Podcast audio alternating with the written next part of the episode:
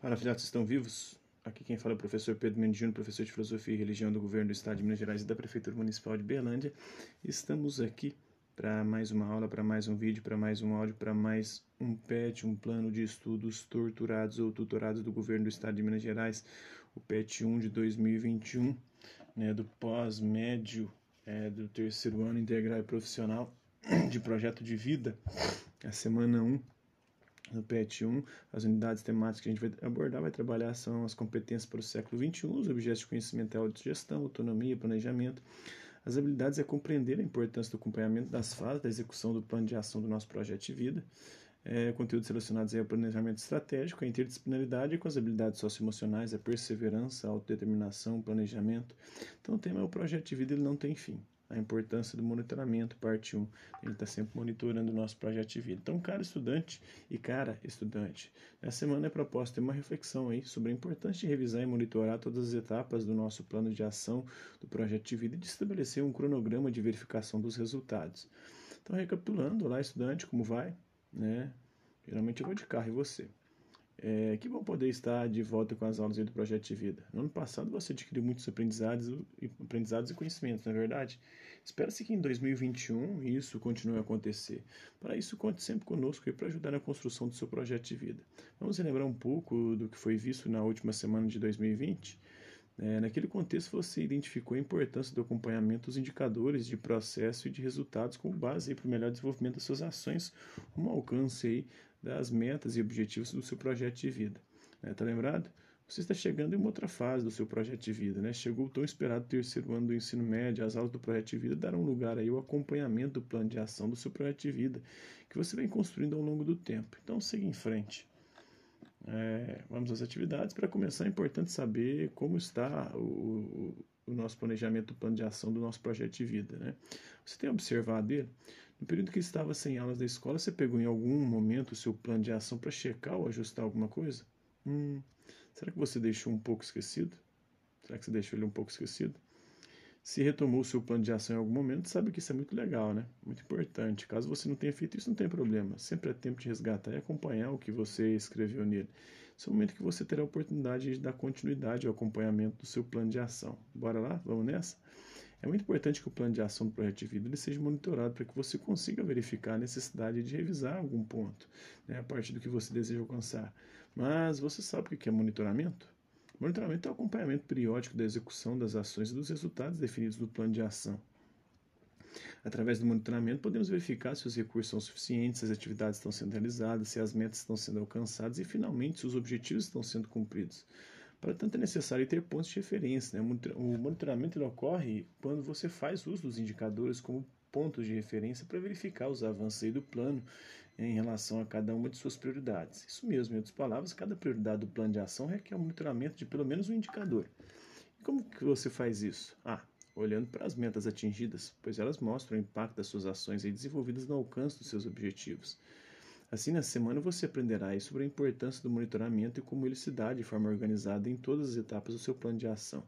É por meio do monitoramento que você pode atingir níveis mais elevados de crescimento. Ao aprender a monitorar suas ações, logo você vai perceber que existe um ciclo infinito de melhoria. É, então vamos identificar os pontos de referência aqui né, do plano de ação do Amir Klink. Né, o texto é o ponto de referência dele. Né, 25 nós de vento Rodando para o norte, fiz a primeira redução nas velas. Instalei-me na mesa de navegação e, puxando as luvas com os dentes, abri a carta 3200. 3200.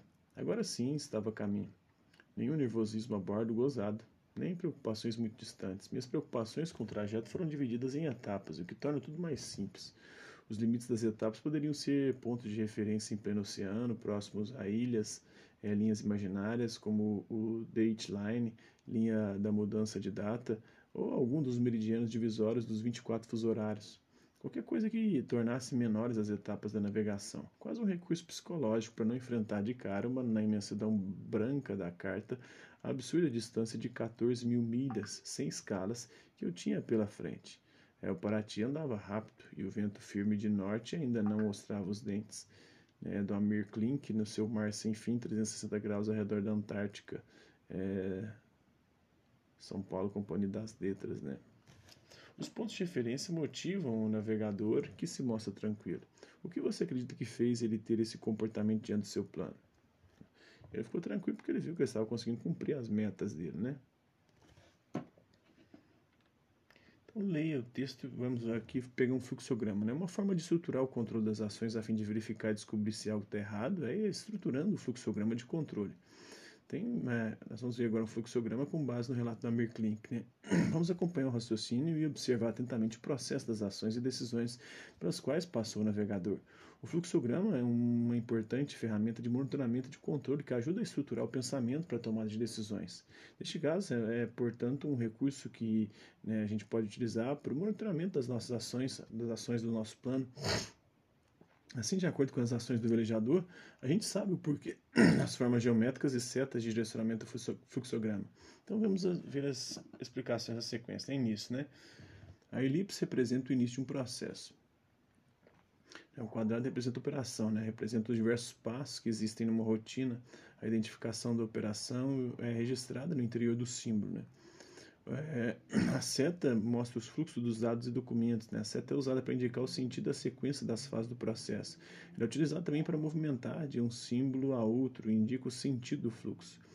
É o retângulo, é o losango, aliás, ele identifica aí é, a decisão, né? O losango significa decisão a ser tomada e determina o caminho a seguir entre os vários possíveis, identificação das alternativas também. E elipse apresenta o início e o fim né, do processo, de um processo. Então, a elipse é sempre o fim, né? o, o retângulo a operação, a seta o fluxo dos dados documentos, né? o losango a decisão e o, a elipse, novamente, o fim. Né? Com base no fluxograma do relato de Amir Klink, construa um fluxograma para que você consiga visualizar melhor os rumos do plano de ação do seu projeto de vida. Então, é, na elipse você vai fazer o início, né, como é que você vai iniciar o seu projeto. É, no retângulo ou quadrado você vai fazer a operação que você precisa realizar para conquistar e fazer acontecer o seu projeto. A seta vai mostrar o fluxo de dados, documentos, aquilo que você precisa de alguma maneira é, é, seguir os passos, né, os passos que você precisa traçar e, e desempenhar e de alguma maneira também empreender os passos que você precisa dar para chegar lá, a decisão que você precisa tomar, as decisões que você precisa tomar para poder mudar e transformar a sua vida e continuar naquela direção e conquistar, e por fim, uma elipse novamente, né? O relato da Mirklink trata da sua viagem na circunferência da Antártica, né? E serve de guia aí para observar como se dá o acompanhamento e monitoramento diante das etapas percorridas em seu plano. Para quem acredita na Terra plana, isso não aconteceu, né? É impossível o Amir Klink dar a volta ali na Antártida, né? Antártica. No caso dele, a carta é, de navegação 3200 ou 3200 direciona, as condições são favoráveis. E como que anda o seu plano, estudante? Será que está favorável? Será que está conseguindo cumprir e alcançar suas metas? Agora retoma o seu plano e encaminha a resolução das propostas. Né? Considere uma linha do tempo que você observa o seu plano de ação, desde o ponto onde você partiu em direção à sua visão do futuro. Muitas ações foram, foram empreendidas desde então. Identifique ao menos um objetivo de seu plano para poder exercitar. Marque o ponto de onde partiu e considere todas as ações empreendidas. Você considera que está caminhando em direção à sua visão de futuro?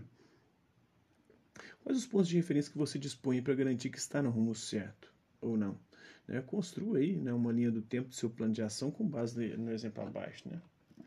Tem aqui né, o ponto de partida, de onde você está partindo, né, as variáveis, né, os pontos de referência que você precisa alcançar, né, a linha do tempo, plano de ação, sua visão de futuro e onde você quer chegar com o seu projeto de vida.